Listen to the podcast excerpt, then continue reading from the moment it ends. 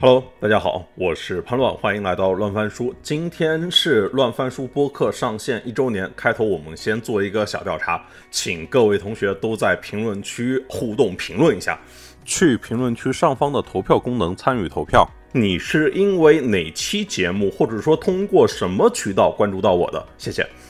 乱翻书这一年更新了七十七期播客，我连麦了超过一百二十位不同领域的嘉宾。这一年保持周更没断过，回头看我自己都觉得，嗯，挺不容易的。就是因为每期节目我基本都是按照一个行业圆桌来传的，而且是别人聊三十分钟，我是要聊两三个小时的。每一期最少都得邀请三位嘉宾，对不对？还得针对性的想问题，但不是每一次问题我都熟悉，或者说我对嘉宾熟悉。嘉宾之间呢，是否互相认识？这也是一个变量，就是这种安排，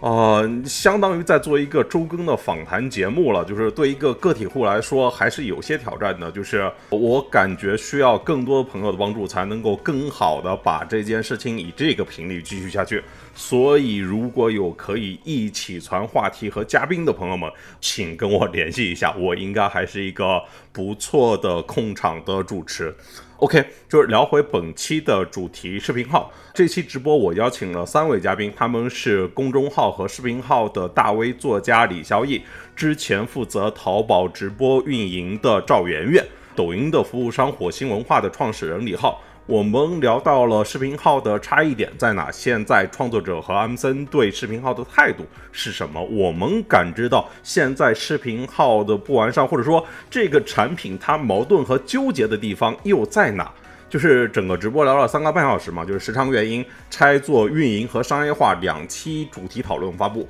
本期我们核心聊的就是视频号它需要强运营吗？这其实是一个非常矛盾的问题，就是一方面我们知道，哪怕现在的视频号的运营团队再增加五倍人手，好像也不能够让视频号再好个百分之五十、十五，就是因为视频号它发展的基础还是这个产品嘛，是在它这个小红点在关系链以及长在微信这个产品上。但另外一方面，其实创作者都苦恼一个问题啊，就是我们不知道视频号当下的核心赛道跟品类。到底是什么？要做什么？怎么做？而且不知道怎么可以让自己的内容表现，就是那个正反馈来得更好，或者说得到的更快。当然，对于这个问题，我们也不知道正确答案呢。就是我们也处在这个纠结和矛盾的过程中。呃，但还得聊下去，是不是？OK，那么三位嘉宾都给我们做一个自我介绍，先从萧毅开始。对，我先做自我介绍，主要是因为大家特别有风度，女士优先。我是李交易，是一个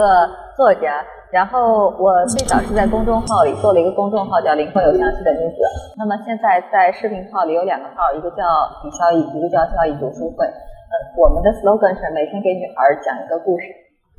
OK，肖毅老师是从那个“灵魂有香气的女子”，就是从公众号时代到现在李交易交易读书会的视频号。就是又短视频又直播嘛，一路走来肯定也踩了很多的坑。然后待会儿我们一起来聊聊相关的问题。哎，李浩，大家好，我是李浩。那我的账号叫李浩新商业思考。哦，我的公司叫火星文化。我们八年多是一家短视频和直播电商赛道的服务商，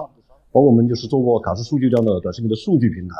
以及我们现在的主业呢是在做叫卡斯学院，就是一个短视频和直播电商赛道的培训服务商。因为最近我们刚刚从抖音的培训赛道又开始切入到视频号的电商培训的赛道，所以呢，就说这个今天晚上也正是我们最近会密切的在关注视频号的电商的发展以及它的整个就是变现的机会。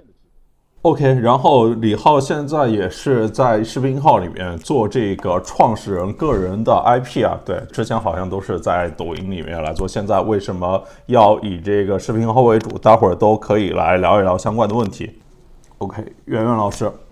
我以前是做广告人的，呃，就是做了十八年的广告，然后后来就去做自媒体，做一段时间自媒体，后来又去阿里上了一段时间班，就搞了一个东西叫做直播，对吧？现在大家最讨厌的直播带货，就是当年我们是第一波造风口的人，然后后来现在四十岁了嘛，出来创业，啊，我开了一家咨询公司。专门做一些帮别人把网红品牌变成传统品牌，把传统品牌变成互联网品牌，就干这事儿。呃，OK，然后就是我第一个问题，要么三位都来聊一下，就是为什么大家都选择视频号，就是我们为什么大家会聚在这里啊？哎，小易，就是你从图文，然后转型到短视频，然后再继续做直播，就是这样，哎，一路走下来，我不知道你是怎么把自己定位成是一个什么样的创作者，然后从公众号再到视频号，再到今天直播这一路下来，就是我不知道你你踩过什么样的坑，或者说是一个什么样的一个心路历程。大家随便挑一个坑跟我说，我应该都踩过吧。就是这两年当中，就是我觉得陪伴一个新事物的成长，它就是要踩很多的坑，嗯，需要无比的耐心。尤其是我是一个传统媒体人，我是二零一四年的时候结束了报社的广告部主任的生涯，开始在网络上写文章，然后开了公众号。所以从公众号时代的话，我们是以图文为主，但是我们会发现，图文它可能不是现在非常非常。广谱的表达方式，或者不是最流行的表达方式，每个人都对你说，如果你不会视频的表达方式，意味着某一种过气，是谁都不想过气，对吧？所以大家都希望有一个转型。那么转型对我们来讲的话，从公众号，它都是在这个生态圈里面，所以我们就很自然的做了视频号。从视频号一开始，怎么做视频，怎么从把自己的文字变成视频开始吧，应该讲是零基础。一点一点起来吧，到现在为止还在继续踩着各种各样的坑，直播呀，包括单条带货呀，包括像是创作的瓶颈，包括文字和短视频。OK，就是其实我也是一个就是从图文转过来的一个创作者，然后全部都在这个微信的生态里面。哎，但是呃，我跟肖宇老师属于就是一直都是在微信这个生态里面的创作者啊。但是圆圆你不是啊，我记得你最初是在抖音开播的呀。就是为什么后来变成这个视频号的鼓吹手，甚至还专门停掉了抖音的直播，专门做这个视频号的直播？啊，我其实也算第一波自媒体了。我一五年开的号，我开号之后三个月，我写出第一篇十万加之后，三个月之后，咪蒙写出了第一篇三百万阅读量的文章，就属于大家前后脚的那种的。然后后来我是因为就是图文这个东西，后来我也是第一波在那个图文里面挂短视频的。当时我出了一个叫做“圆圆谈广告”系列，出了五十多期。但是那个时候呢，抖音跟快手根本就不知道在哪儿，就非常早期的时候。一七年的时候，抖音和快手才慢慢有一些动静。我是一六年的时候就已经开始更那个原谈广系列，然后后来是因为去阿里上班以后做淘宝直播，然后后来才了解到直播到底怎么回事儿。然后后来出来以后再去做直播的时候呢，我是每个平台都试了一遍啊，然后包括微博直播，包括抖音直播啊，甚至快手我也播过，快手也播过，然后视频号也播过。然后这比较下来以后呢，我是觉得。为什么后来选了视频号直播呢？就是因为它的产品做的最烂，然后它的运营最差。你知道，说白了就是做做直播这个东西一定要赶第一波，一定要赶第一波。啊，就是如果你你是说等人家那个官方的工具变得很成熟了，运营团队也水涨船高，大家水平都很高了，你再进去，你连汤都喝不着，而且你那个时候的运营成本奇高无比。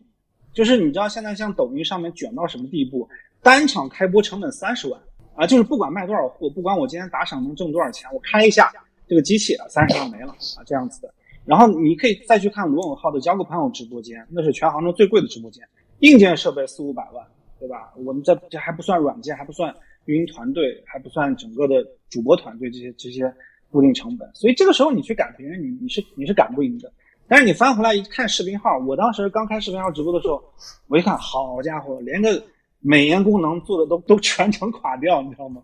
就是夸张到什么地步哈？就是他没给我瘦下巴，嗯，然后他把我鼻翼这两边打的特别黑，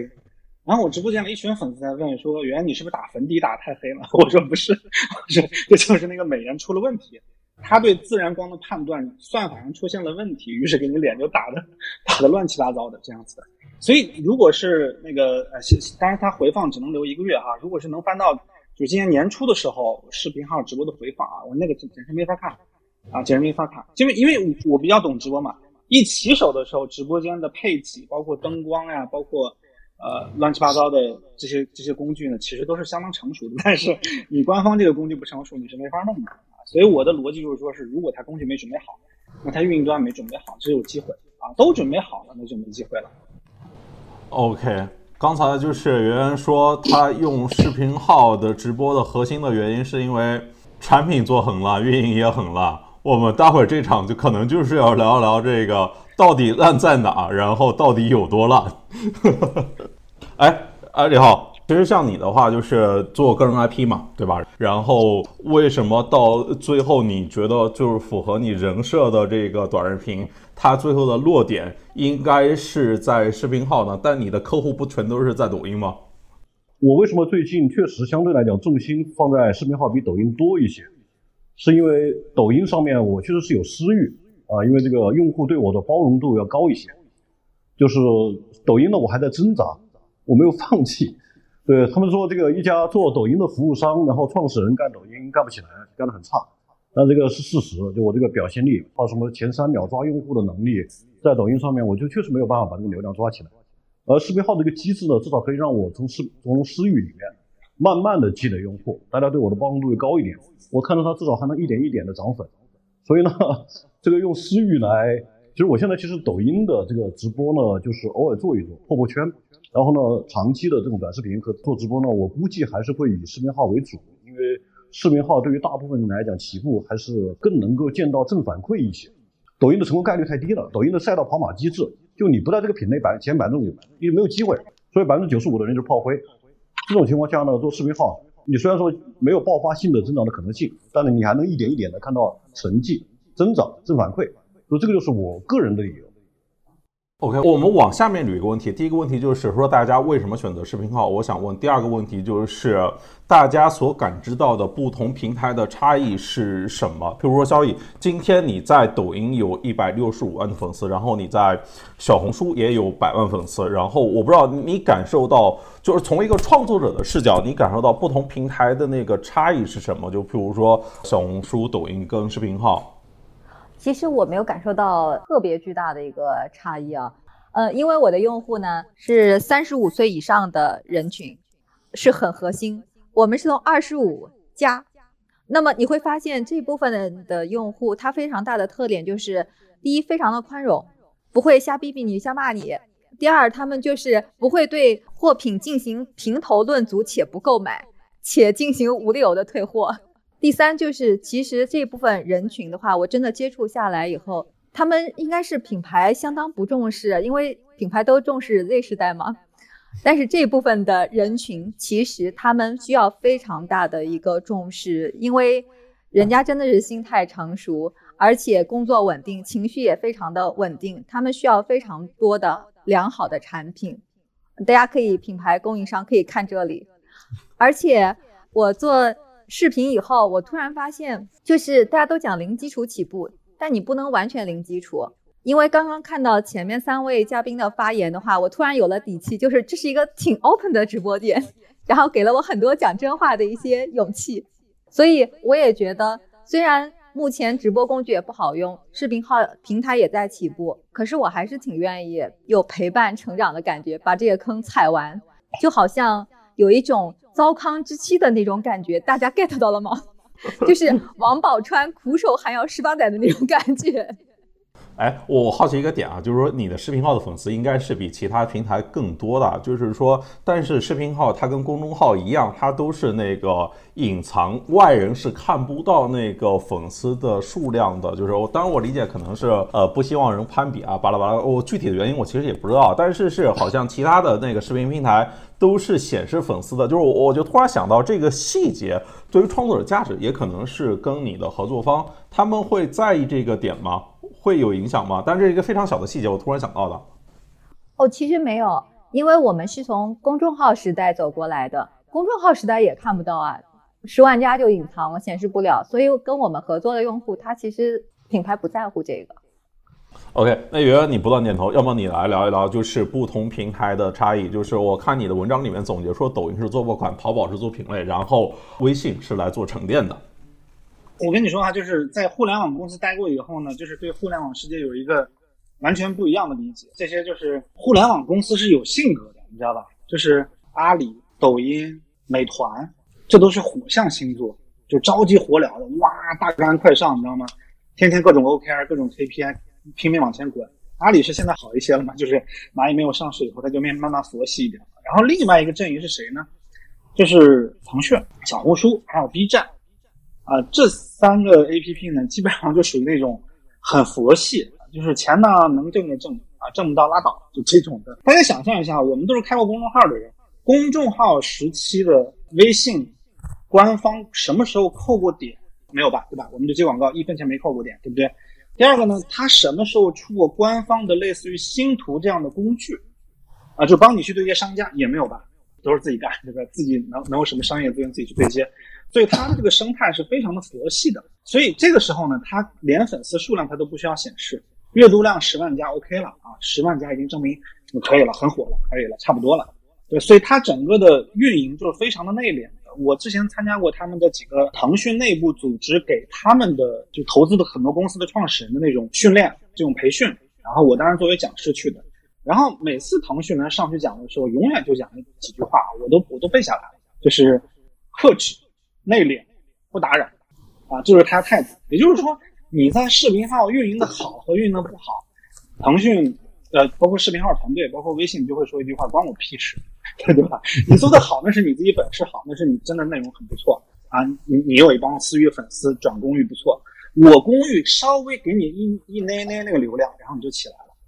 啊。所以这个时候呢，它其实全靠你自己啊。这个时候其实你会发现，微信的所有的内容里面它没有模板，就是如果你们去看那个抖音，抖音有一个叫做抖音短视频学院，我记得好像这个名字，还就是学学院。然后它里面给你列了三百种爆款视频的模板。可能李总比较清楚哈，就做这种名人 IP 的时候，经常玩这个套路，就是教你五个迅速拿到人生第一桶金的方法。最后一个方法你绝对想不到啊，赶紧点关注收藏，对不对？好像都是这个套路。这是个模板，这个模板从哪来的呢？其实是官方发出来的，他就告诉你做这种东西，你去迎合人性，然后你就可以赢。所以我们看到，其实抖音上面很多的博主本身是只有一条短视频的，啊，只有一个内容的。他就是这个内容，我跳舞就一直跳舞，变装我就一直变装，然后卖惨我就一直卖惨，我就可以一路的啊这样这样这样滚下来的。但是我们写公众号的人知道，我怎么可能我上一篇内容跟这篇内容我就换两个主人公名字，我就可以再玩一轮？不可能啊！剧情不能这样做，表达的情绪和观点也不能这样去重复，所以这就造成了一个，所以说白了，抖音上面又又回到我最初那个说法，就是抖音上面其实它是一个强转化逻辑。它是一个嗨点很高的这么一个游乐场逻辑，啊，所以基于此的话，它其实是一个公域流量非常大的地方。抖音的推荐流量占到了九成，啊，关注列表几乎跟没用一样，啊，你超过一千人关注的时候，你再看那个推荐里面有没有流量，几乎没有什么流量。所以粉丝量也这个时候你看见它标的很多一两千万，但是粉单个粉丝价值呢，这个时候可能就要缩小一点啊。但是抖音的好处是什么呢？抖音确实比视频号刺激啊。我们说回来哈，公平一点，你在视频上很多以前玩公寓的人，这个时候上来玩玩直播，他觉得好慢呀。我我扔扔这么多人，花这么多钱，撅着屁股干一年半年没动静，没什么动静。然后我扭头去抖音，我昨天发条视频百万赞，扭头就爆单，对，爆单以后，然后人生就有了希望，对不对？所以这个时候呢，就又变成了什么样的性格选择什么样的平台。啊，什么样的内容选择什么样的直播？我觉得其实这个没有对错哈，各有各的好处。你要说火象星座那三个也成功了，啊，这水象星座这三个呢也成功了，大家各玩各的。所以这个时候呢，我我们说回来啊，说白了只有啊，只有合适不合适啊，没有对错。就其实刚才是，我不知道那个圆他对刚才聊到的核心点是想看那个视频号，它是一个有私域的地方，但是就是在公众号的时候，譬如说有大 V，然后像小乙这样从公众号时候一直到现在都可以，但在直播间里面，在短视频里面，好像它换的就特别特别快，就是为什么会换的特别快？相较于在图文的那个时代，然后就是。今天视频号它没有头部的大 V 啊，不像就是其他的那个平台都有那个点出名字那种，就是超级巨 V。就是这对视频号它怎么来看这个事情呢？说明它做的还不够，还是说这就是它这个产品的特色呢？哎，圆圆，那个我跟视频号的那个就是电商直播的负责人聊过一下，因为我们以前就认识。呃，他给我的答案就是说，他更希望在这么大的一个流量池子里面，出很多的类似于品牌工作室或者是内容创作工作室这样的直播间。你听这个词，它一提到工作室，那就意味着不会太大啊。它本身我觉得可能就是要他反对超投啊，因为他觉得我不需要超投，我不需要立个立个标杆。你们看不看视频号，对不对？都要都要刷微信的，对不对？刷微信，那我只要藏在里面，你总会一不小心就点到我的，对不对？只要点到我，就算是我的日活了。所以基于此的话呢，我觉得这个心态是比较佛系的啊，这第一点。第二呢，他其实反对超投，其实是我觉得超投有好有不好啊，超投有不有好有不好。我们知道超投其实对吧？我就我就很喜欢造超投嘛，但那没有没有没有没有办法。那个时代呢，就是如果这个业务你没有一个标志性的人物拎出来的话呢，那确确实实是这个业务就跑不动的，因为那个时候属于巨市期，一条街下去没有一两个明星店铺，没有一两个超级导购，你这条街是不会火的，啊！但是现在如果说你已经是一个超级大的商场，或者超级大的一个这样子综合的娱乐性的这样的一个广场的时候呢，那里面其实每个人都会扎堆到某一个 KOL 身上，某一个达人身上。所以它是真正的所谓的去中心化的，啊，去中心化有好处有不好的啊，就是去中心化不好就是什么呢？就是群体失焦。我们这么大的国家，十四亿人国家，每天聚焦的我们能观测到的日每天的热门新闻不超过三十条，对吧？我们每天刷就是那那些那几条，翻来覆去就是那几条。但是呢，其实如果你放到一个三十万人或者三万人的小国家，每天的热门新闻也就是这么多。啊，其实就是群体的羊群效应，就是一个很典型的心理学效应。但是微信认为什么呢？微信认为是说，应该是每个圈层每一天都有自己圈层里面的三十条热点啊，所以它是这个逻辑。所以你在视频号里面看见一个很明显现象，就他很少试探你，他很少试探说，哎，你是不是猜你喜欢这个东西，或者是是不是你对这个内容有有感兴趣的部分，几乎没有。他唯一对你的试探是来自于很奇怪的一个工具。我觉得也是其他的 A P P 做不到这个工具，就是朋友在看，朋友点赞这个东西，大家发现没有？就是这个是其他都没有的，只有你进视频号直播里面，视频号的那个视频号的短视频里面，他有一个朋友在看，朋友点赞，他认为人以群分，物以类聚，你跟你微信朋友圈的好朋友应该是一个德行，所以你们应该同样喜欢同样内容，所以他是基于他的强社交关系，以及我们常说的什么客厅模式啦，什么卧室模式啦，做了这么一套产品的逻辑，啊，这是他的想法。啊，所以我觉得还是有点不一样的。产品上就决定了这个它的流量形态和它的达人生态是什么样子的。我觉得你说我刚才虽然吐槽说官方运营不行，对不对？但是你看从哪个角度上讲啊，如果这是一种运营的话呢，我觉得这个运营还是挺有微信味儿的。OK，就是刚才其实大家都是会认为微信的流量是无限的嘛，然后这里面有无限的可能，但其实如果我们真的来算的话，微信的流量真的是无限的吗？未必吧。就是今天抖音的时长肯定已经超过了微信的总体的时长。我其实想问李浩一个问题，就是。呃，我我不知道，就是你这边感知到的，就是现在像是这一些 MCN 的机构，他们对于视频号和抖音的策略或者说态度有没有发生什么样的变化？对，对，目前来讲呢，MCN 的主战场大这个还是在抖音，因为实际上是现在全网的 MCN 公司大概还有三万家左右啊，可能在两万六千家到三万家之间。就是第一代的 MCN 呢，肯定是做微博的。啊，做微博是最早的一批，后面有一批微博的呢，迁移到做微微信的公众号。你要像这个像苏州的大宇这样的一家公司，它就基本上是微博、微信、抖音、快手、小红书、B 站全覆盖，极少数的 MC 公司能这么做。现在呢，MC 公司整体赚钱和主战场投入最多的呢，这个是抖音。在 MC 的这个战场上，抖音比其他平台整体来讲还是要怎么说有吸引力得多。现在 MCN 公司整体对于视频号什么样的态度呢？就是把我抖音的内容同步到视频号。就我两周之前在微信的时候，就是跟视频号的团队在聊的时候，他们就问我，他说你现在身边有没有发现一些把主站长放在视频号的原生 MCN？我说有，但非常少，非常非常少。这边核心的原因是因为视频号现在成长的整个这个过程中啊，它的商业化的整个体量没没有足够的打开，因为 MCN 是趋利的。对吧？你小红书的市场体量比抖音、比视频号是要小很多的用户体量规模，但是小红书的 MCN 却不少，数量上比微信、比视频号的 MCN 还要多。为啥？因为小红书的商业闭环链路对 MCN 来讲是更加成熟的。因为作为一个种草非常强的平台小红书的 MCN 非常容易接广告，很容易接广告，所以它商业的成熟就让它的 MCN 的生态就很成熟。但视频号现在最核心的问题呢，比方开始这个圆圆老师提到一点啊，视频号没有像抖音一样推出一个像星图这样的平台，帮助达人，帮助就是这个 MCN 把广告收入搞起来。而视频号的电商呢，又刚刚开始才起量，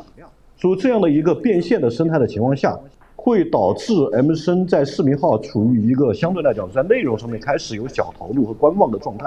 但是没有办法大规模的吸引 MCN 把主阵地往视频号上面去迁移。专门以 M 以视频号为阵地的 MCN 公司，一九年开始，其实这个二零年的时候开始就有，啊，二零年开始就有了，但是有一批甚至到去年年底就放弃了，他们没有熬到。曙光到来，我前天刚刚聊了一家泉州的公司，二零年就开始，前年就开始做视频号的 MCN，到去年年底放弃了，他们没有等到视频号的变现到来，所以说这个规模化的 MCN 的入驻一定是商业商业成熟，对你这个有说腾讯是做了互选，但是星图背后是有运营团队的，互选背后没有运营团队，对吧？没有打通销售体系，星图现在巨量引擎的销售。现在是要背星图的任务指标的，他每个月的任务里面要负责给达人下单，要带这一块的广告，这个强运营才叫你真正在做新图，对吧？对于达人接广告，才是有直接这种刺激的。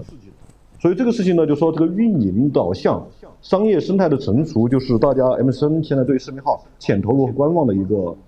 就核心的原因吧。我觉得现在可能不只是 MCN 的机构啊，就是包括这个视频号本身以及这个创作者生态，现在是都有一点就是让人有些疑惑。就譬如说刚才圆圆老师举的，就是说视频号它的点优点啊，是你点进来可以看到朋友，就是视频号它的独特地方。我们如果今天来看的话。就是这个关系链是小红点，然后它生在微信里面，它不需要另外单独去下一个 APP，但它其实也有一些不同的点，就是如果就是圆圆有印象的话，最初我们打开视频号，默认进的是朋友那个页面，现在打开视频号，默认进的是推荐页。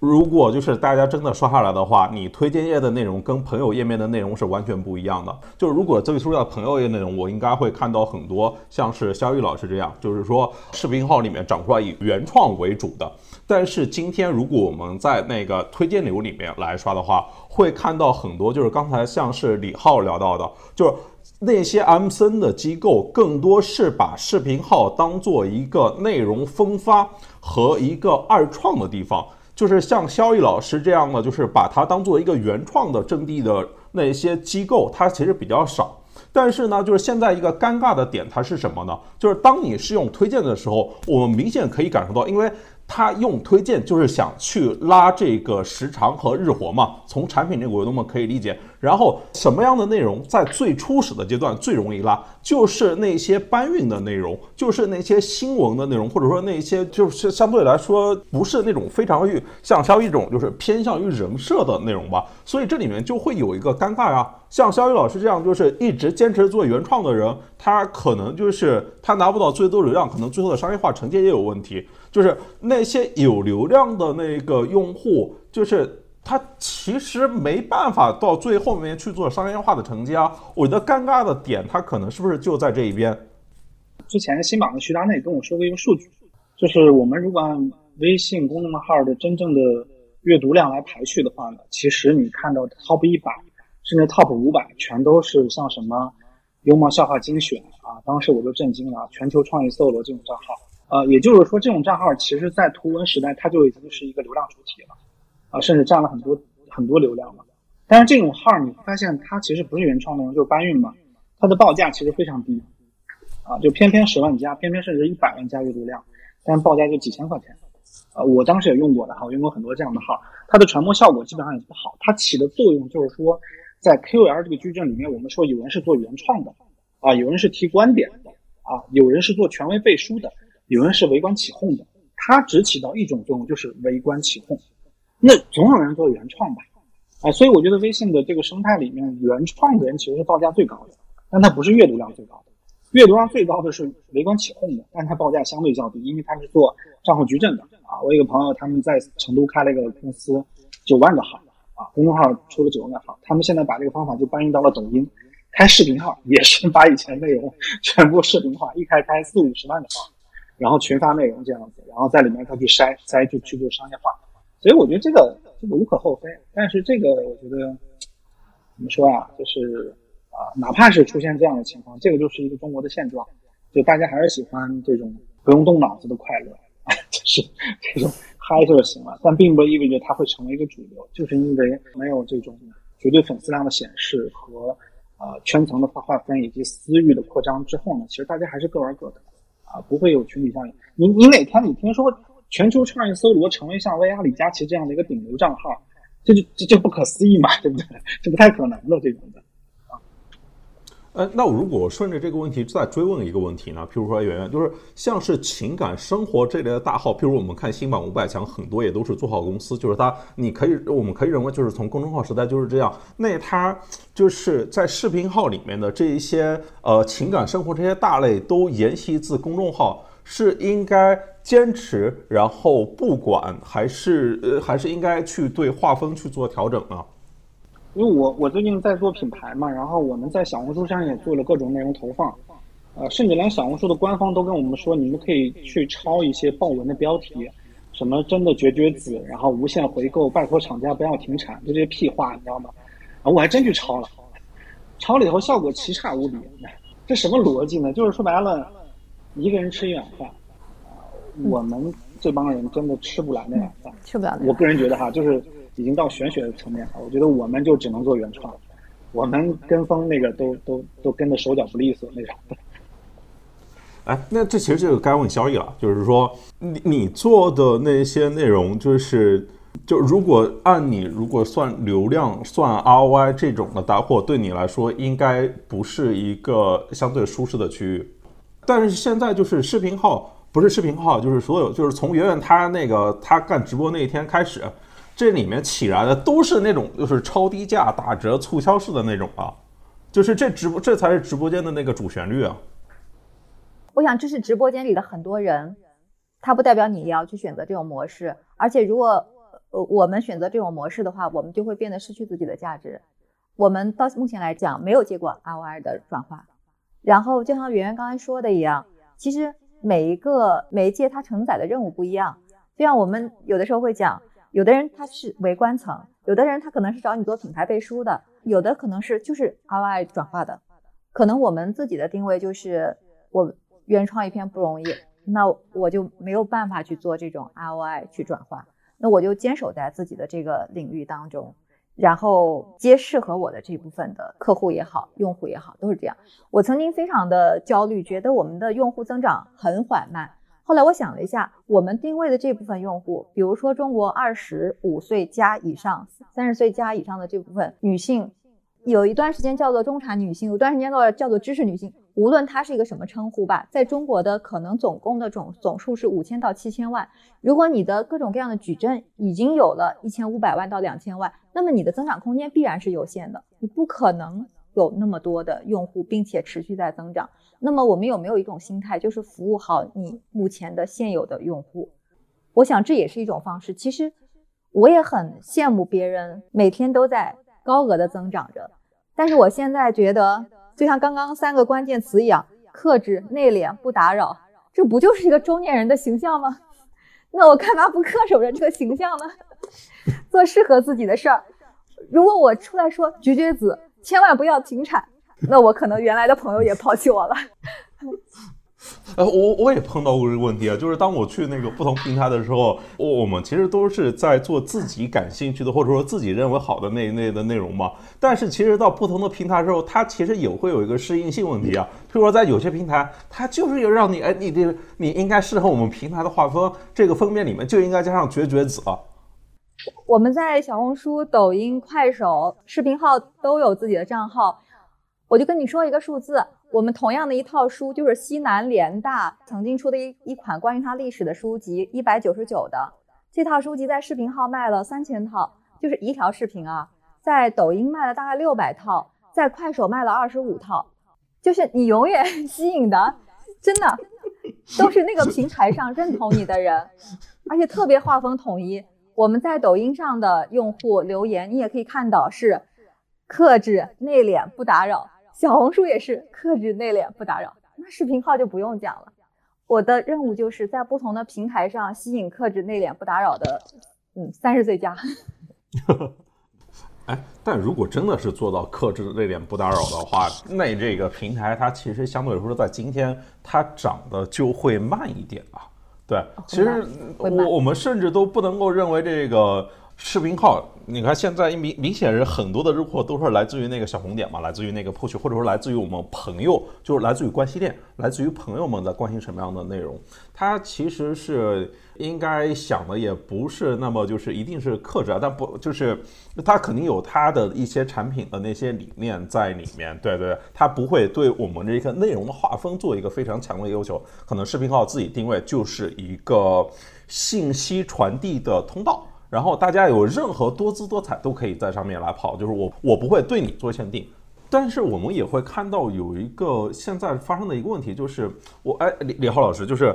明显也是视频号希望你，然后带上你的那个服务商的体系，或者说带上其他的相关 MCN 的这一些的人，他来加入视频号这个生态来一起玩，去繁荣它的内容的生态，或者说繁荣繁荣它后面的一些就是商业化的生态。在这个肯定不一定是说是要跟那个友商去正面交锋啊，是这种可能是想去找到它这个合适点。我不知道这个问题问的是否合适啊？就是说，从你这边感知到，就是视频号他怎么看他自己呢？譬如说像您这样的服务商，他是有在争取你过来吗？帮我一起来，跟我一起来干。对，对，我先跟大家讲我这个上个月碰到的这个真实的故事。我上个月在广州去微信的总部待了两天，为什么呢？就是我想找到一个负责可以对口把我们引入到视频号的生态来做这个培训服务商的人。然后我在微信的这个，他们有一栋楼的一楼的那个咖啡厅里面待了两天，然后不停的约人，最后终于找到了，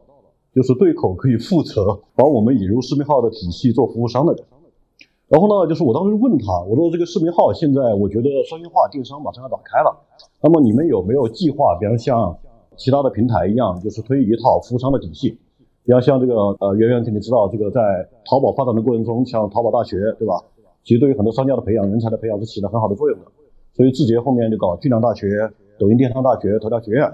但是呢，视频号我们就没有看到过有类似的动作，对吧？所以我就问，我也问他们，比方你们有没有什么有没有这样的计划？因为视频号接下来如果要搞商业化、搞电商，必然会面到面临一个这个行业的人才培养和商家教育的问题。然而他们没有，甚至他们告诉我说，我们到目前为止，我们也没有一个计划说有视频号有电商培训服务商一说，没有。假如你们，比方说，哎，卡思源入局，那你们可能就是视频号的第一家培训服务商。然后，当我们看着这个事情聊下来之后呢，我又问他，我说你们现在视频号，比方电商服务商有多少家了？他说确实有一些了。他说我们最近刚刚上了一个平台端口，那让大家可以在这里去申请成为视频号的电商服务商。我这个端口在哪里？为什么我不知道？他说你看，这就是我们的问题。微信做事情，我们上了这么样一个让大家申请成为服务商的端口，然而呢，我们可能都不会通过运营把这个消息放出去。他说：“你知道吗？说他说你能够找到我，就很难了，对吧？就说你你要找到我是很难的。呃，我还问了他一个问题啊，我说，比方说我们在字节的生态里面，我们做过抖音的五块业务的服务商，每成为他的一块服务商。”你都会非常有压力，因为他会给你强考核、强 KPI，拿一个鞭子在后面抽你，每个季度给你设置一个环比要增长的 ROI，对吧？让那个你这个服务商都很难受。但是呢，我也问视频号，我说，比如说我们成为你们的培训服务商之后，那对我们有什么考核，有什么要求？他说没有考核。为什么要考核呢？我们把制度设计在这里了，机制放在这里了，有激励，我为什么要来考核你呢？我说那这样子，比方说你们怎么能判断？你们进入你们体系的服务商能力足够，对吧？能够服务好这个商家呢？他说：“我就说一个观点吧，比方说你能找到我，从某种意义上来讲，就已经就已经验证你们的能力了。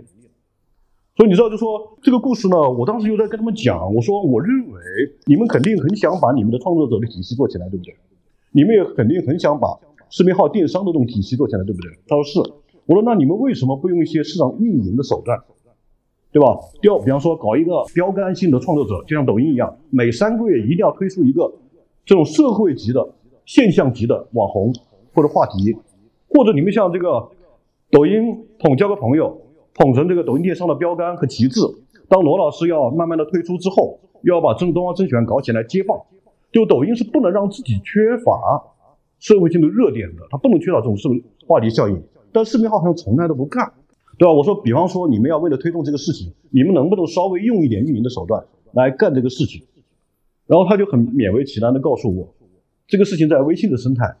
对吧？是干不了的。所以这个呢，就让我想起啊，就是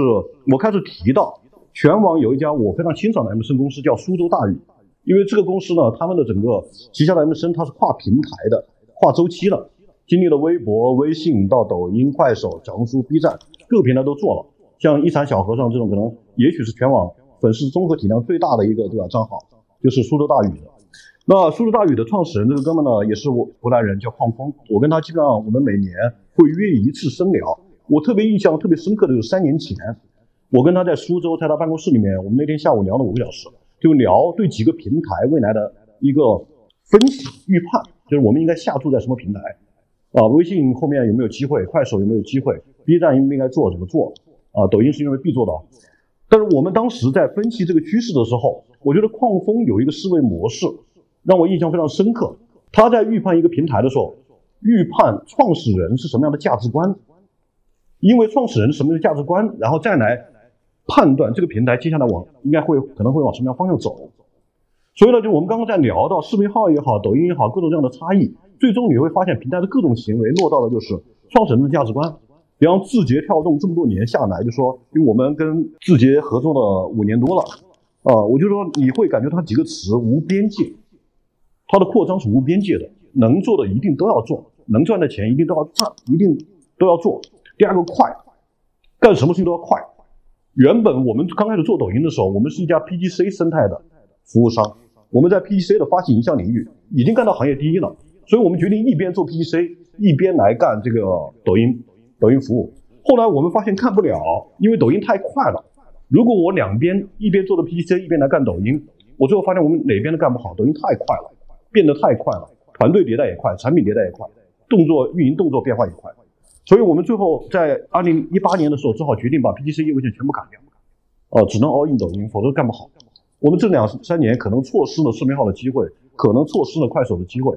这个原因是因为 如果我不 all in 抖音，我觉得这个可能真的是干不好。然后这个你看，发现它快。然后呢，抖音是一家强运营的公司，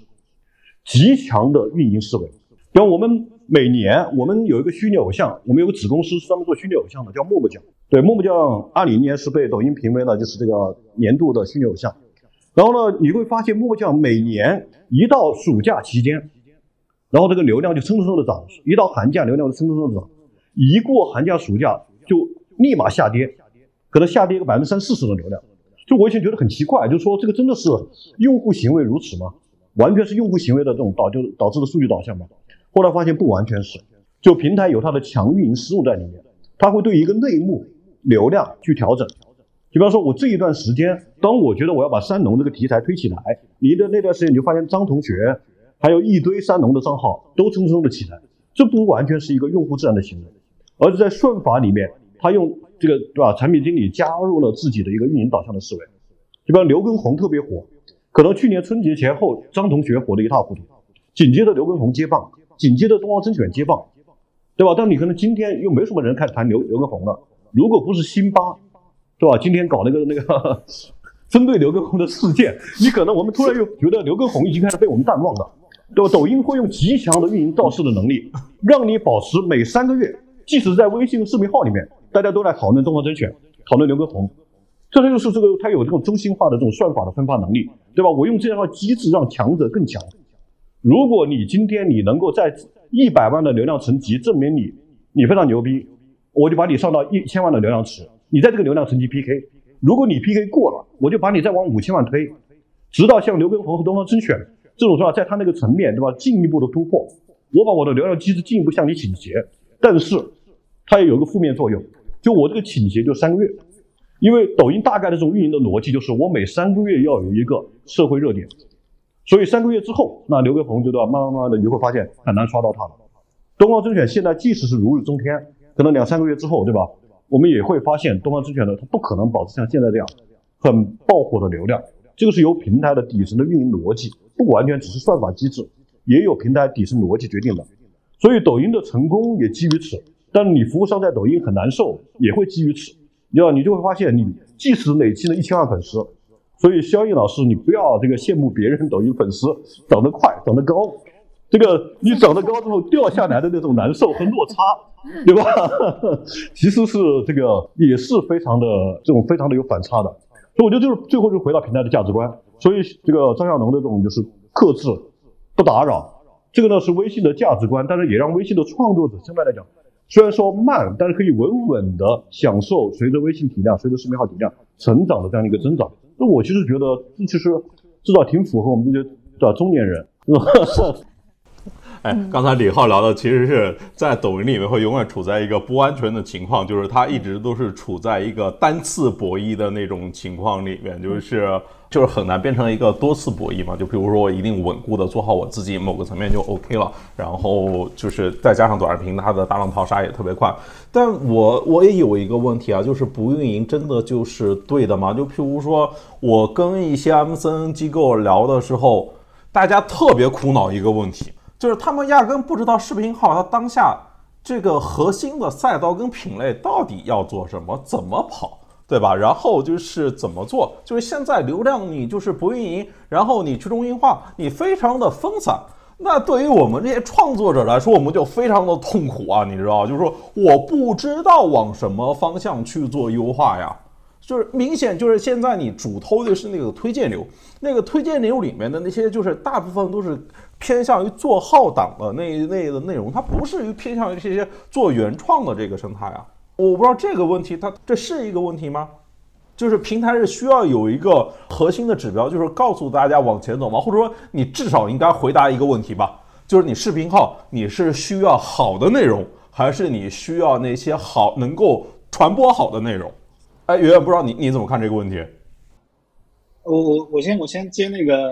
李总刚才说的一个点，就是关于运营这个问题。就是我当时称抖音这种叫做上个面运营，就是你今天跳舞，偏偏都是十万赞，但突然有一天一万赞了，是你跳舞跳的不好吗？今天扭的不够用力吗？不是，就是这上个账号大概够了啊，就这么多流量，就这么多人够了。我要推那半扇子，就这样子。所以抖音你内容做的好不好，其实跟你。流量的获取大小，有从某一种角度来讲，关系不是很大。我我先说一下这个事情，然后我们再说回来刚才这个问题。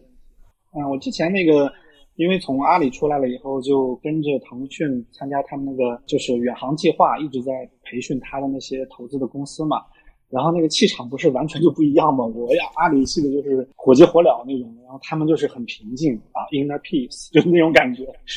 就现场都要敲木鱼了那种感觉，就就很平静。投那些公司也很平静，大家整个那个现场气氛就是一种很佛系的现场气氛，没有人很激进。当时我就被人骂，说是你们这阿里整个强运营啊，你这个就是你看这种佛系运营多好，就是我们自己生长就好了呗。阿里不是那个腾讯给我们投完资以后啥也不管，就是 你自生自灭嘛，就这样子。他们很开心这样的状态啊，你就投钱就可以了，其他别管，我们自己想办法啊，凭本事吃饭这种的，不要你平台一个大指挥棒来指导我。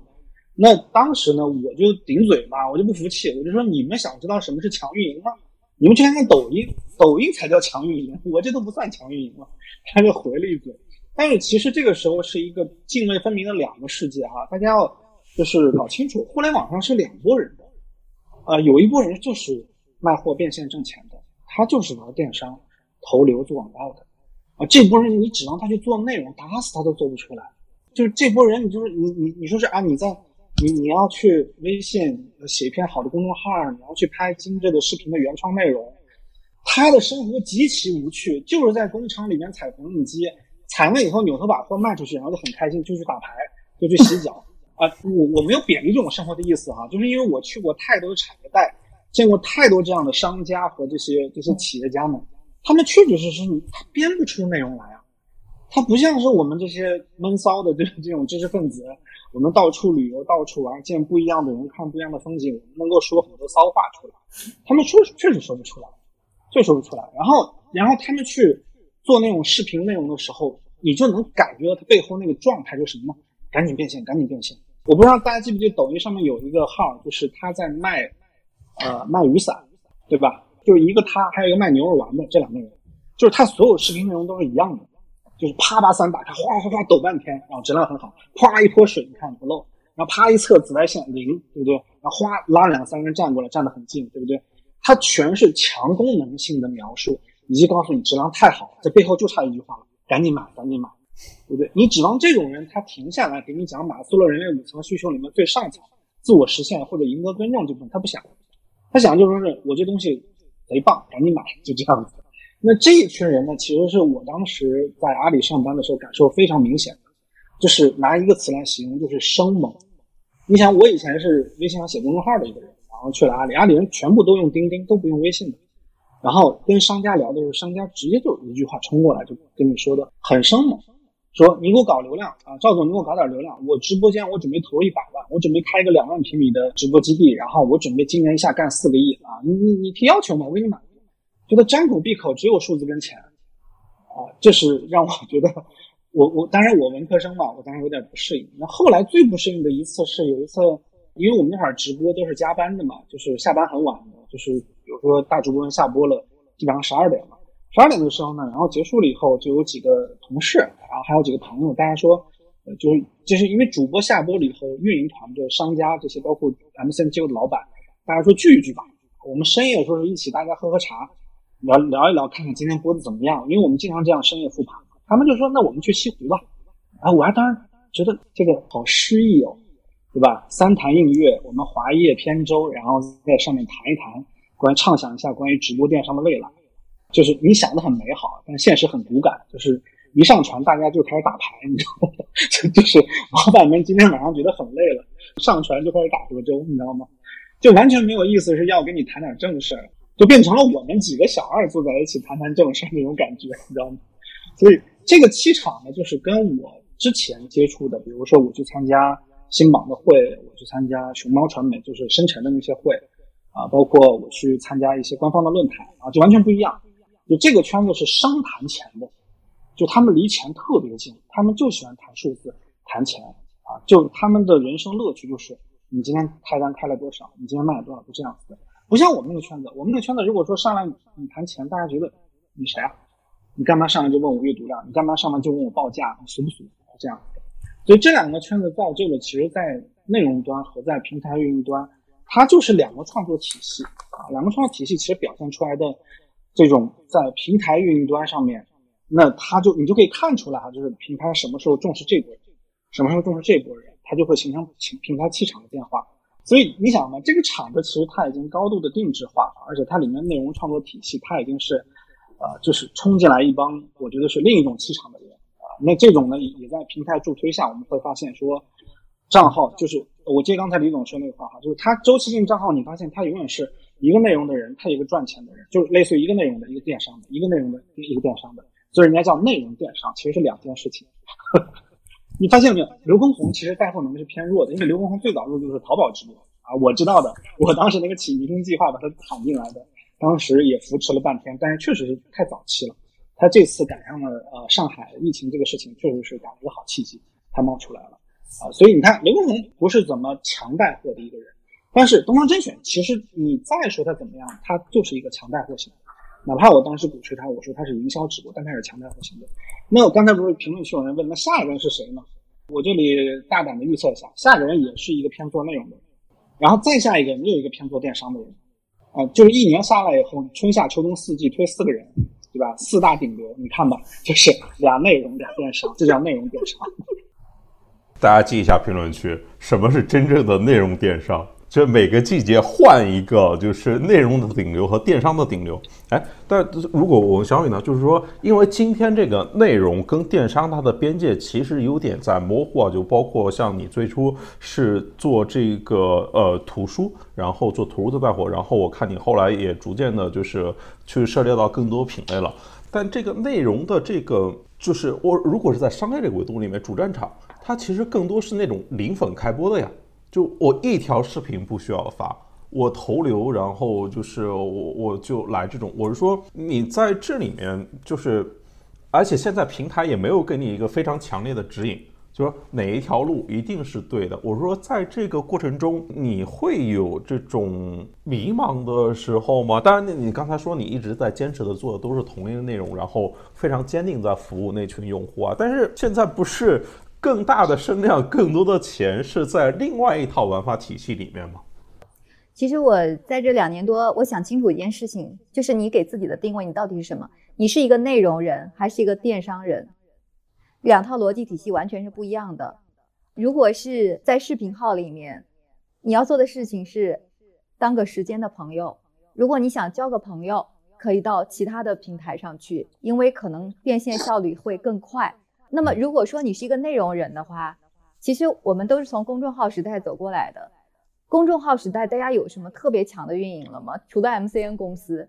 没有是吗？其实内容的逻辑就是我不懂运营。我做了这么长时间内容以后，我发现我们都是地主家傻儿子。就是你跟我讲运营的时候，会一脸的懵，然后我自以为自己很懂了。其实我们懂的那些东西，真的是非常非常的皮毛皮毛的东西。但是电商完全是另外一套逻辑。如果我们的定位是一个电商人的话，那你就是疲于奔命去做运营，去追平台的所有的热点，去追那些爆款的货品，这个你就再也没有时间和精力去把你的内容给做好了。所以，其实，在视频号里，我有一个数据啊，我有个小号，就是今天的效益读书会。因为我们今天讲的内容比较专业，我用小号进来连的，它是有三十万用户，大号有三百万以上的用户。但是，他们俩如果说是做电商来讲的话，他们俩的营收是一样的，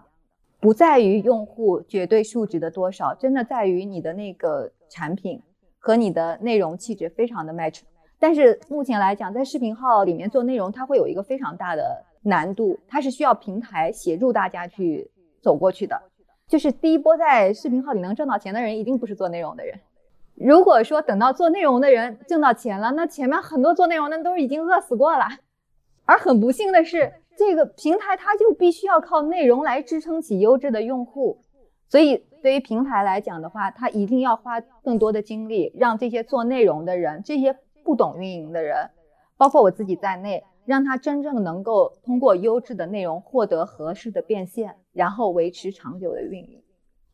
呃，我其实刚才问题想纠结的点也是在这边啊。我一方面觉得这个视频号它应该是去做运营的，因为今天的内容它的确已经变得是一个。更加的偏向于工业化了，因为今天的内容其实都是要讲一个所谓的内容的供给系统，然后你可能是你要看消费就是倒逼，然后供给就是可能是跟圆圆之前在淘宝那边做的有一些相对的像，但另外一块我们要看呢，就是说今天视频号它可能运营团队也不大，但是说即便是它大十倍。它又好像对于这个局面的影响，就是现在视频号的运营团队加十倍，好像也不能让运营号好一倍。就是它它现在主体还是这种一个大产品的框架下面做的这一套，这个大产品框架就是我们刚才聊到的，就是视频号它特殊的一个部分。比如说大家认为它有私域，然后它有长在微信里面，然后它有这个。关系链朋友的点赞，然后它有那个小红点，所以这个问题我也一直是比较矛盾的。但是如果我们再放到一个具体的案例里面，就比如说刚才我们看抖音，它每一个时间、每一个月份、每一个季度都有非常强的去造全网热点的能力。其实视频号它也逐渐的做了这个事情，就是它当然它选的那个点是放在演唱会上面来做，但是我又发现一个点啊。就譬如说四月一号那一天，他推了张国荣的演唱会。后来我再去看那个，应该是金宝利的那个唱片公司吧。我再进去看，他完全没有后续啊。就是既没有多少人关注他，然后那个号在后面他也不会很多的去做开播。就是我是觉得那那不就是一个素人的爆款视频吗？你花了那么大的力气去把它往前去推，但是后续没有更多的东西来做承接，没有就只有导流，没有关注，没有沉淀。对，虽然你具备这个造全民热点的能力，但不是他自己主动造的。对，但他就更偏向于是一个一次性的热点，有点像是一锤子的买卖。我不知道像是李浩和、圆圆，你们会怎么看这个问题？这个里面我们不得不去感叹基因的强大，就跟我我女儿对吧，一生下来我就觉得很像我一样。这个一个公司那个基因也强大到，你问他一以贯之，那影响到就是各个团队的这种行为。就是我上周的时候，我我上周我发了条视频号，说这个抖音的一场二次元歌会真的震撼到我了，因为上周六的晚上，抖音搞了一场叫“燃魂爱舞”的这个二次元的这种歌会，然后呢，因为当时是请了我们的默默酱，默我们的默默酱是当主持人，从头串到尾，然后也作为嘉宾。那场这个晚二次元的晚会啊，他们把那个很多头部的动漫 IP，什么喜羊羊、灰太狼，这个不良人，还有那个那年那兔那些事，然后呢，把 A 手和默默酱这两个虚拟偶像，还有杨超越的这种真人的虚拟偶像，都搞到一块，搞了一场十八个嘉宾，搞了一场二次元的这种晚会。这一场晚会呢，七千四百万人在线观看。我此前在这个动漫二次元这个领域里面，没有一家媒体。能够做得到，对吧？让七千万人看一台晚会，这是不可想象的。当年也就什么金鹰卡通、这个卡酷，对吧？央视动漫这几个动漫频道，而且针对的都是青少年，就没有人都能够把成年人、动漫爱好者、二次元爱好者汇聚到一个平台。但你知道，抖音能干这么一台晚会，因为这台晚会呢，它在首先它在线下要有演出，它要做很多这种精美的节目，它要把十八个头部 IP 的这种嘉宾。汇聚到一块，而且节目的质量很高，在线下要演出，啊，要要前端做很多的流量的运营，他要推他的歌，各种造势，各种这种就是这种博主联合发这个发账号，我觉得这种运营的事情，强运营的事情，调动内部资源放在微信身上几乎是不可想象的。所以呢，当我们今天 在这里讨论视频号是否应该加强运营的时候，这个基本跟我们讨论说，这个什么时候中国足球是吧，能够 是这个就是巴西化的这种桑巴风格，有很强的过人能力，或者像这个欧洲的这种传接一样，这个就挺难的。这个基因太强大了，对吧？当我一九九七年看这个我们的国足在世界杯倒在最后第二战的时候，我以为我们就会对吧，就至死就要冲出亚洲了。但是没想到，这个基因让我们的。就已经把我们其实现在当时就已经是巅峰了，所以视频号我对它强运营不抱特别大的期望，我觉得指望一个公司团队改基因挺难的。哎，我不知道圆圆你你会怎么看这个问题？就是流量都浪费了呀，啊？啊，也不算浪费吧，就是之前不是说过一个观点吗？就是只有微信没有一键分享到其他 APP，其他所有 APP 都有一键分享到微信，呃，所以微信是一个流量的起点和终点啊。它就两条，你中间你们随便折腾，到最后反正大家都是见面，你扫我还是我扫你，到最后就是，哎，你有没有公众号？你有没有什么什么号？我加一下，有没有微信号加一下？对，所以它社交作为一个互联网连接人与人的本体，它抓住这个以后，其实就可以保证整个腾讯，起码他们这一代人是不愁饭吃的，下一代不知道哈，下一代比如脑电波传输啊，或者是，或者是这种呃其他的传播方式，那个出现了再说，包括 AR、VR 都没有办法替代掉微信。啊，我就说这这话就放这儿啊，因为它是一个特别特别先进的工具，尤其当时大家搞不清楚它为什么要开小程序之后，其实微信的思路，它的运营思路是什么呢？就是它一直是产品驱动，啊，它就产品驱动。你最搞笑的就是我当时也申请那个微信视频号的机构的，然后进去以后几个选项里面，你看跟我说第一个选的比较多，我一看第一个什么，李总知道的对吧？第一个叫做产品服务商，就是你给人家开接口做产品做工具。我说这什么破玩意儿，对吧？对我来说无法理解，因为但是我觉得这个模式里面其实无非是互联网的三大主体嘛，买家、卖家、服务商嘛，就是基于商业化的来看是这样子的，有一个创作主体，有一个受众，然后中间有个服务商夹在中间，这三个主体。那在服务商上面，就是腾讯给你标的第一个服务商就叫做产品服务商，就是补全我功能部分的。但是你知道当时我们是怎么做的吗？我们当时是叫做运营团队全在里面撒着去。驱动商家去开播，驱动达人，驱动 MCN 机构从秀场转到电商来去卖货，啊，是干这个事情的。然后那个时候就我们搞了很多的基地，啊，甚至我们还搞了比如说直播议会这样的团体，目的是什么？它本质上就是我们人手不够呀，我们这点人一天开播就是十万场了，已经根本看都看不过来，怎么办呢？然后还有几百人的那种，就是一个大的监控团队、安全团队在看。然后还有客服团队在看，还有产品团队，还有我们的运营团队，一堆人呼上去，就这人手都不够，然后干嘛呢？就开基地啊，开基地干嘛呢？搞个连坐制度，比如说你这个商场以后就是我们淘宝的直播基地了，啊，老板很高兴出来了。出来以后，我跟他说：“我说一个月你们这个基地里面所有开播的场次直播，只要有三场被人投诉是卖假货，你们全这个 全商场所有的直播间全部拉停，这就是一个连坐制度。翻回来的话呢，然后这个商场的负责人他就其实起到了我运营该做的事情，啊，干嘛呢？他就是哎每天盯着不要卖假货啊，不要卖假货，是卖假货游街哈，抓起来游街是这样子。他们用他们商场的管理方式去帮我去管理直播间，然后去做品相销的运营，做人货场的运营。”那这个呢，其实就说白了是平台人手不够，然后要扩张出去，那怎么办呢？就借用了商家的力量，借用了 MCN 机构的力量，才出现了中间商的角色啊，这样子的。那如果有一天中间商没有了啊，那就是平台完全产品化运营，或者是超级长运营啊，就去 MCN 机构或者去这种基地化、去服务商化，这就是一个体系啊。我觉得基于现在，如果是说你说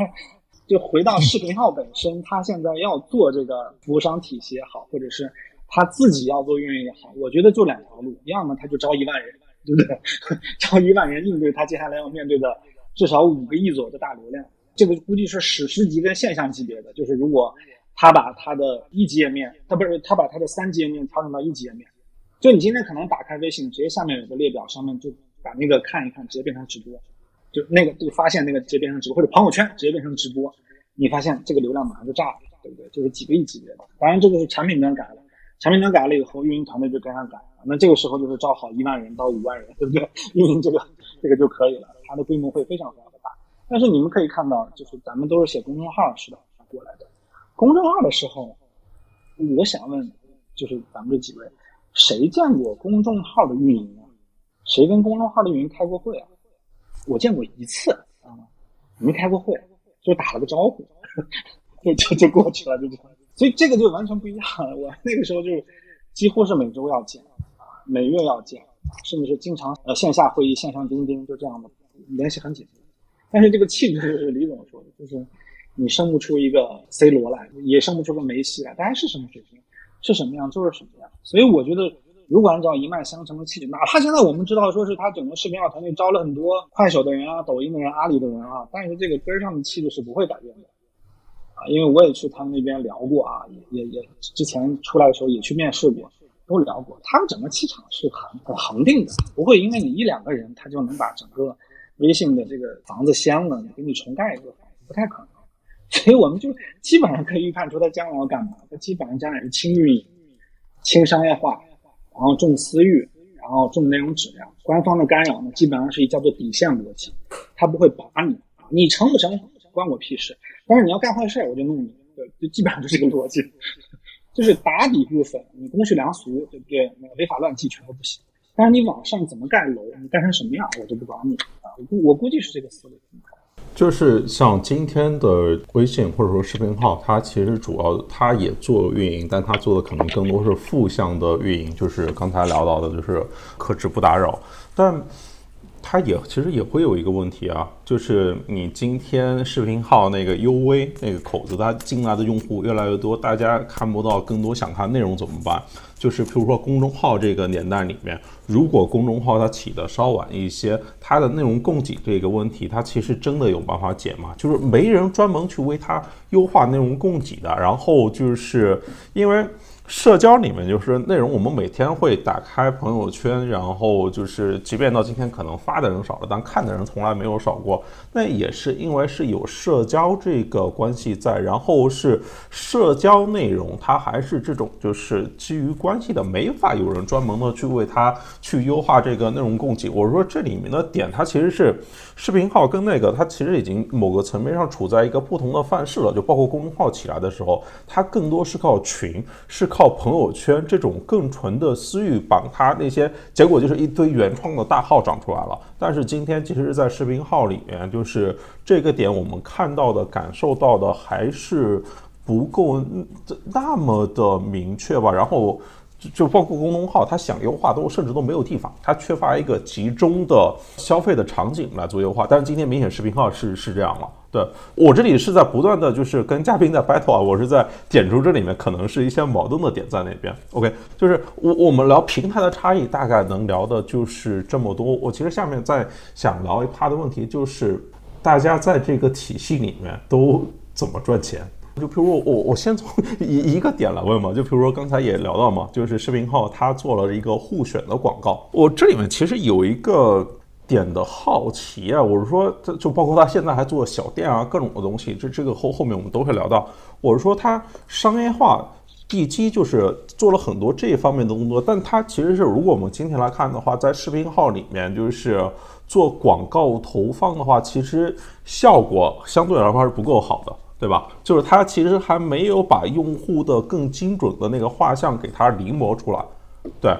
就是这个时候来去做这一些。就是商业化的东西，它是不是又有一些超前？但同时，我们又看到它其实跟友商比，就比如说 ID 号，就是视频号的新选，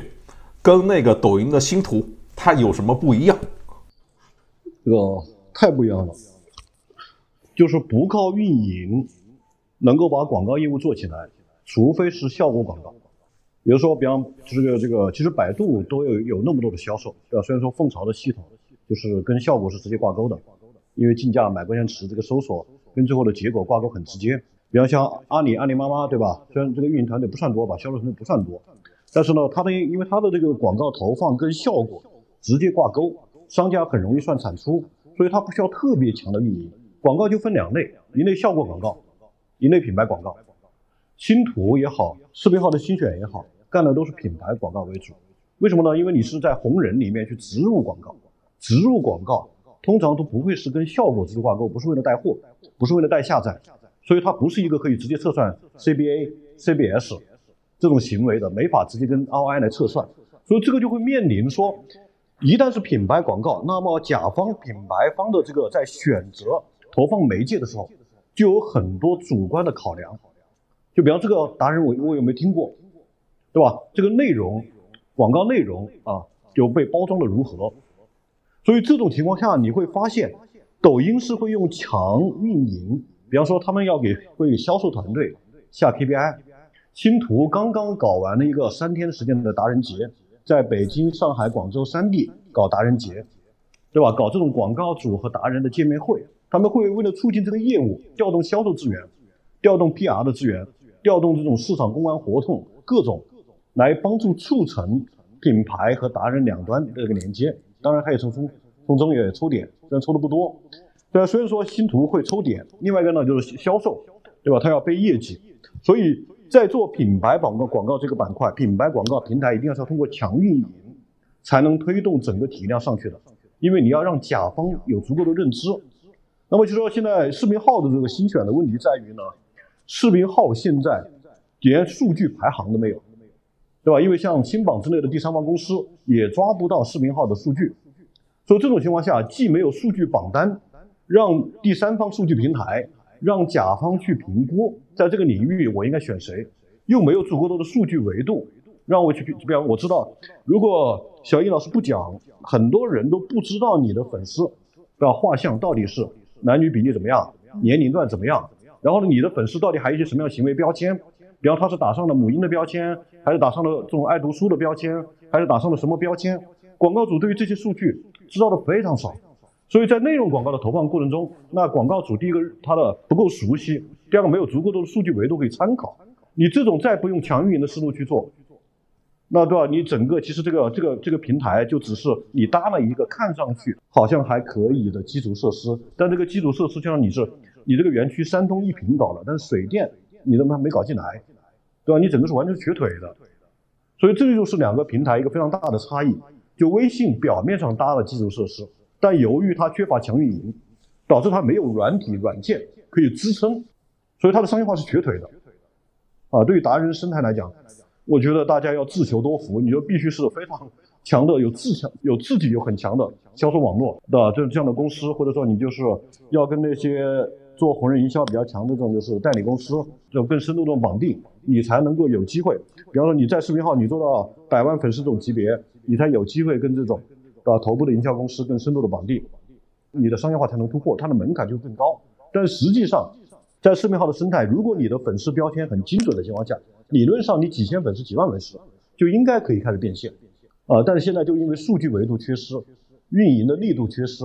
你的整个这一块就是它跟星图实际上能够创造的体量价值就差异会非常大。星图今年大概已经能带来一百五十亿以上的广告了，这都是品牌广告，这个没有算，就是在千川与这个相关的投到红人素材的这些与电商挂钩的广告，纯品牌。对，OK。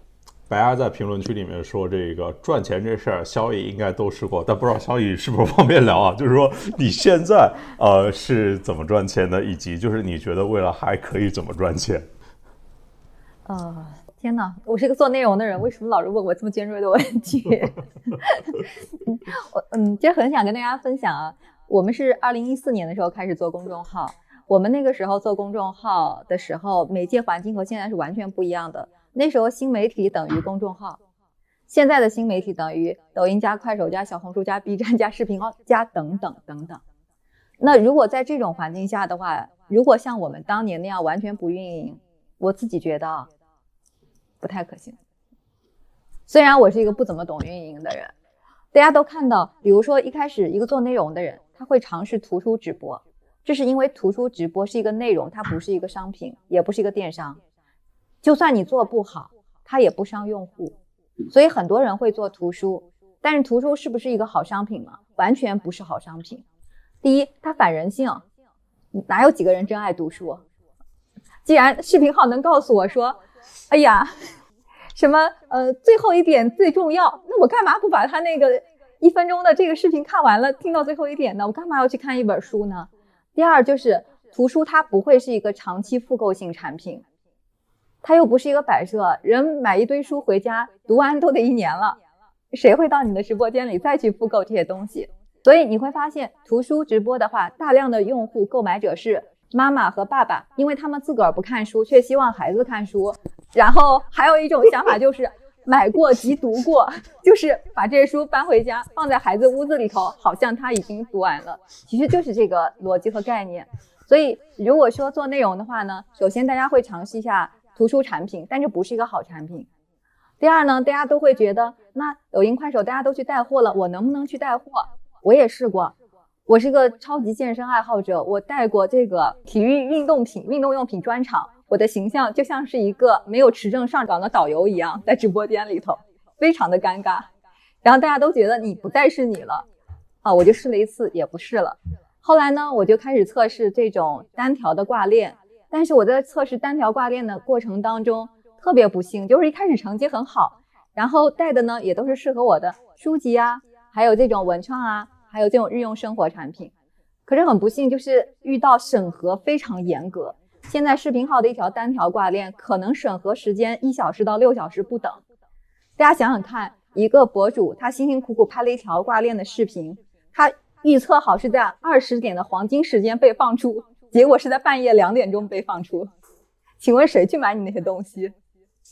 而且你也不知道自己是在哪个点被放出来，对吗？其实这些东西的话，它会加重大家在探索路上踩坑的概率，也会让很多很多的内容创作者会对自己、对自己的内容、对自己的选品也好，丧失了信心。呃，其实，在这点上还是挺需要有一些专业的运营的扶持的。因为其实再好的内容，你都需要非常强的续航能力支撑你拍下去、做下去。那没有合理的变现，谁都支撑不下去。我们呢，是因为前面是公众号时代的话，它就是慢慢的，所以我们的就养成了不着急的这种节奏感。而且大家为什么看好这个领域呢？中国人口普查年龄中位数是三十八点七岁，大家看一看吧，这部分人是不是在视频号里最多？其实这一点从用户圈层上来讲的话，我确实是蛮对这个平台很有信心。但是在这里的话，真的在很多基础的设施、对内容的扶持、运营的逻辑，我们得可能更加的往前再推一推。包括我们想运营，当我们打开视频号的后台界面的时候，你是看不到太多非常非常细致的数据的，它都比较粗放，相对来说，因为我们在每个平台上可能也都尝试了分发。可是我还想跟内容创作者有一个分享，就是真正能够打通全部的用户圈层的内容，搞笑也好，合家欢也好，这些是非常罕见的。我们中自己的所有的力量，只能吸引到和你类似的人，只能在某一个平台上获得嗯特别多的一些用户，到其他平台上去吸引和你具备类似气质的人，是很难很难出现那种所有平台上都非常头部的。这是我个人的看法啊。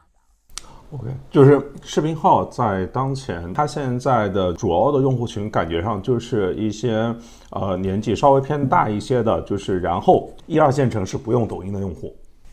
但刚才你像不管是李浩还是肖毅老师，就是聊到的观点，其实都是觉得现在这些运营介入不够啊。哎，圆圆你就是干运营的，为什么你你你能得出一个视频号不那么需要运营的观点？我很诧异啊，这个。那个，我们对比两个两个极端例子嘛，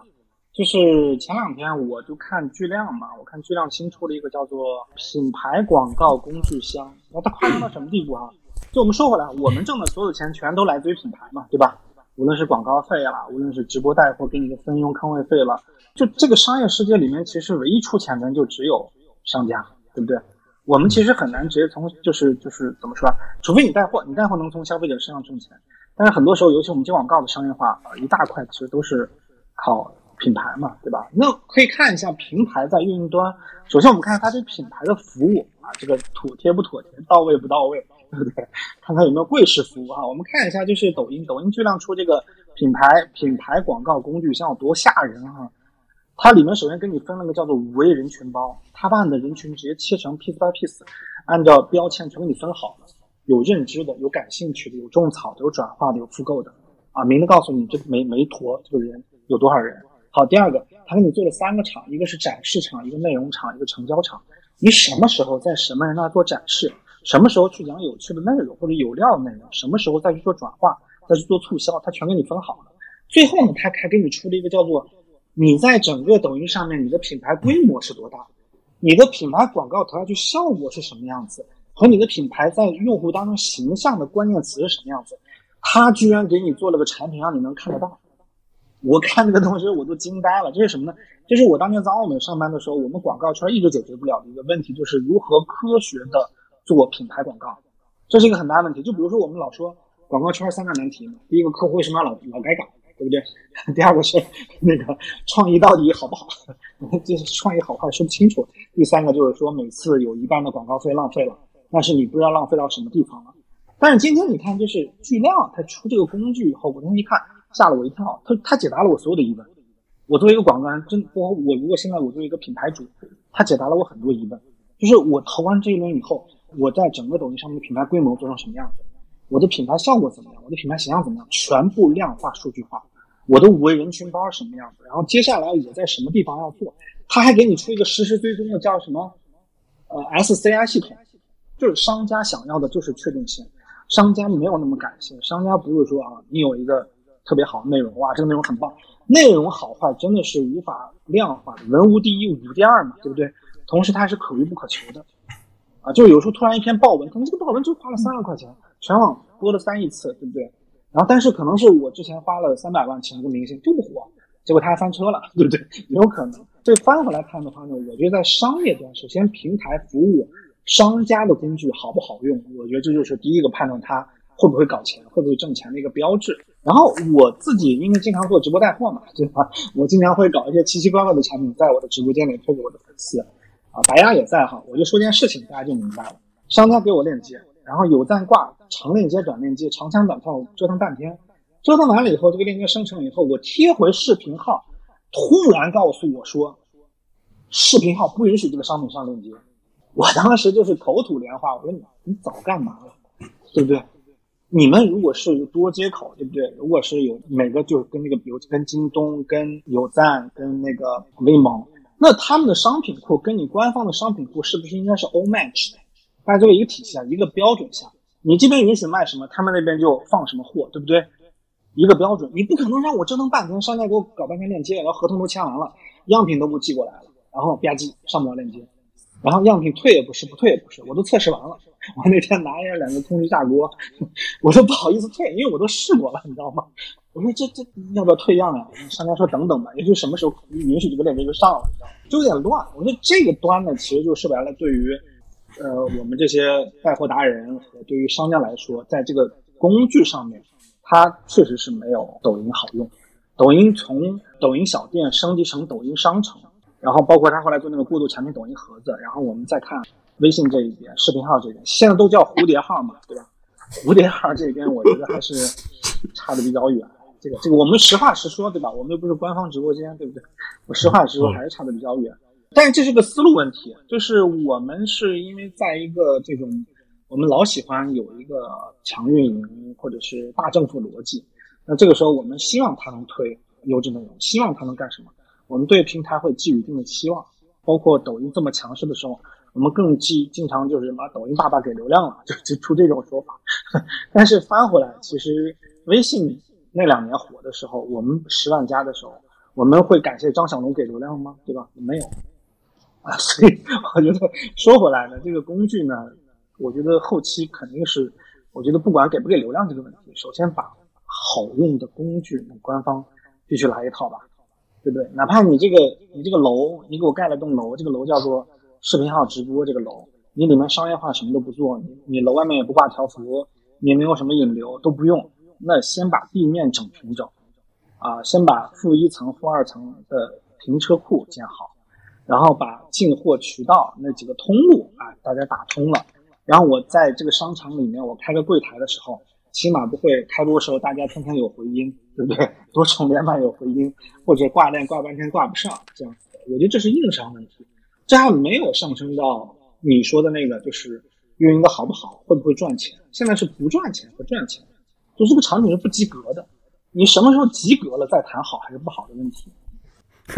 白哈老师应该会赞同你的观点，就是视频号还是需要产品服务商的。但明显另外一个矛盾又冒出来了嘛，就是视频号最近要上了那个小店嘛，不管是他出于这个统一用户购买体验这个原因，还是最后要帮这个腾讯赚钱这个角度，就因为小程序电商里面视频号微信是赚不到钱的嘛，就是以后大概率也会像抖音、快手一样，就是停掉外链，自己来做这个交易闭环。所以就是视频化这一块，抖音、快手走过的路，视频号要不要再走一遍？这个问题我们下期再聊。